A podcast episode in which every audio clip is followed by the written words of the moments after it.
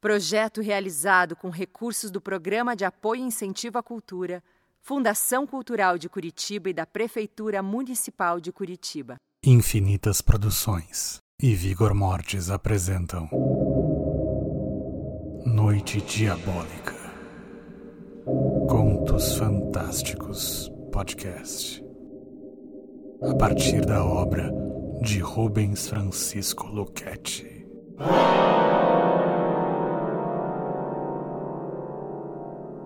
Episódio de hoje: Magda, com Paulo Biscaia Filho.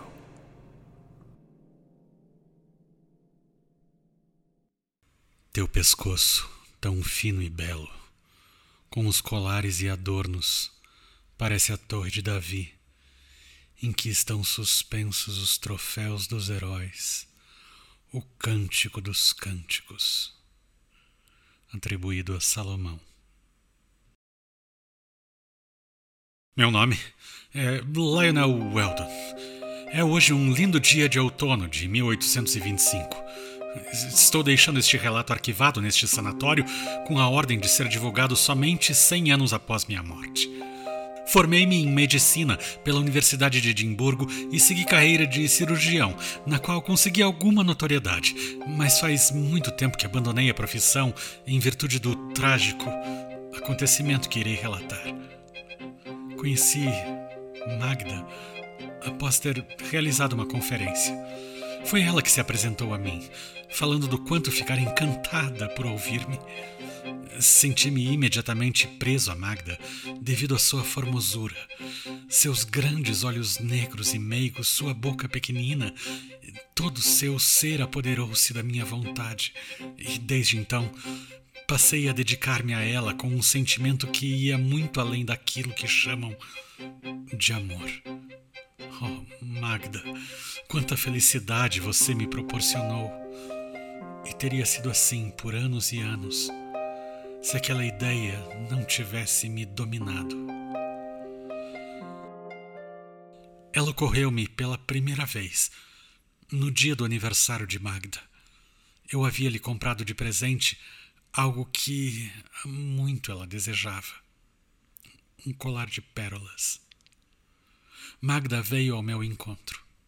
Abracei-a, beijei-a na face pura e bela. Pedi que fechasse os olhos. Solícita, ela atendeu ao meu pedido.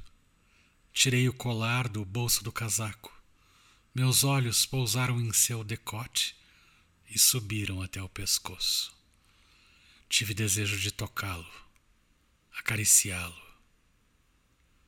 Meus dedos crisparam-se, soltando o colar.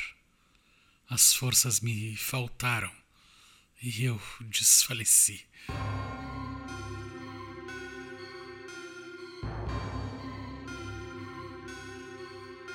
Quando voltei a mim, encontrava-me sentado numa poltrona.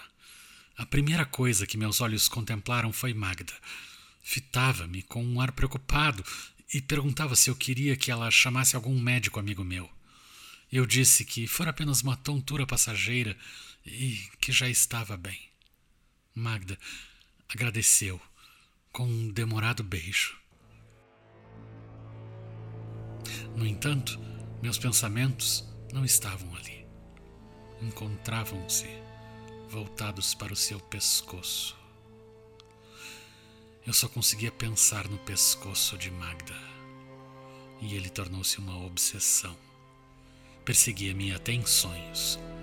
Enfim, eu não conseguia mais raciocinar. Todos os meus sentidos se achavam presos ao formoso pescoço da minha amada. Infelizmente, Magda envelheceria. Todas as partes de seu corpo iriam perder o viço, incluindo o pescoço. Isso era um sacrilégio. Algo precisava ser feito. Então a terrível ideia explodiu em meu cérebro: morte! Magda deveria morrer agora.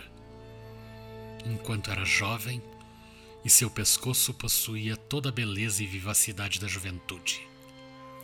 Eu precisava matá-la. Não há alternativa. dizia-me a ideia. Comprimindo bem de leve seu pescoço, para não o magoar e fazê-la perder os sentidos e dormir o sono eterno. Certa noite, retornei do trabalho por volta da meia-noite. Toda a casa achava-se envolta no mais completo silêncio um silêncio opressor.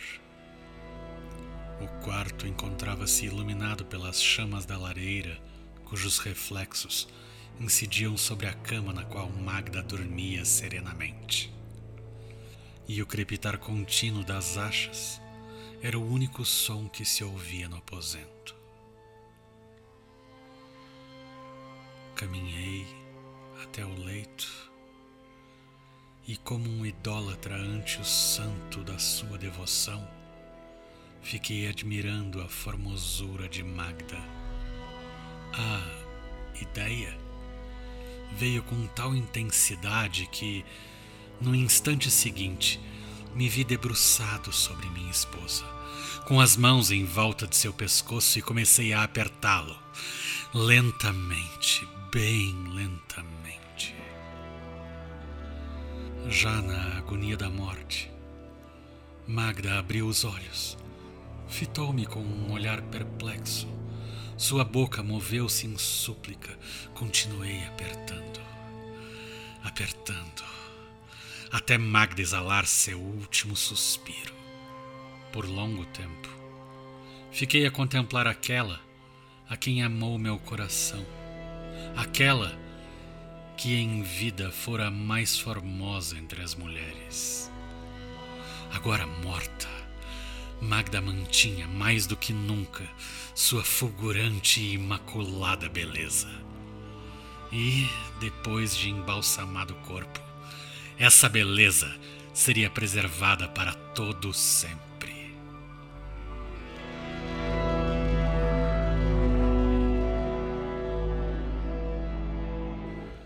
Após os funerais de Magda, estive na universidade e fui informado de que eu fora designado para ministrar uma aula de anatomia na manhã seguinte. Antes de voltar para casa, encomendei ao velho Gardner, um ressurreicionista, um cadáver, pedindo que ele deixasse no lugar de costume. Retornei à universidade de madrugada Entrei por um portão lateral.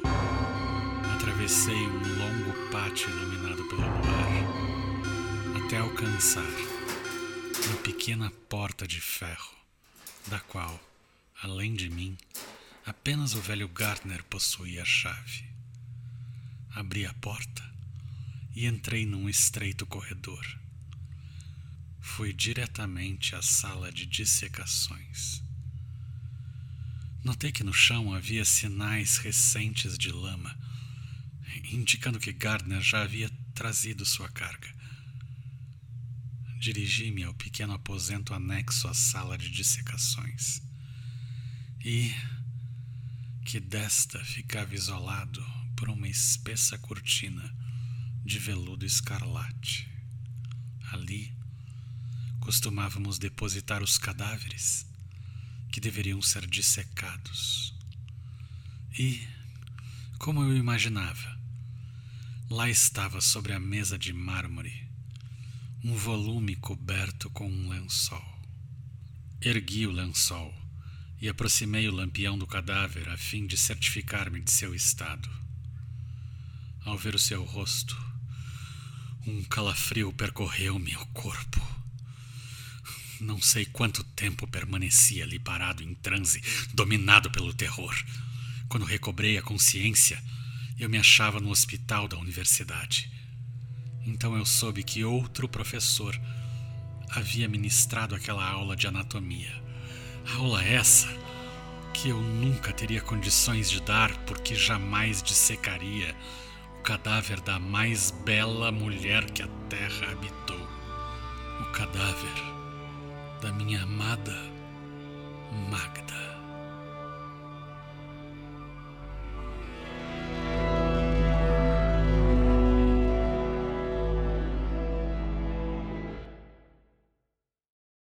Noite Diabólica, Contos Fantásticos Podcast, leitura de contos de Rubens Francisco Luchetti.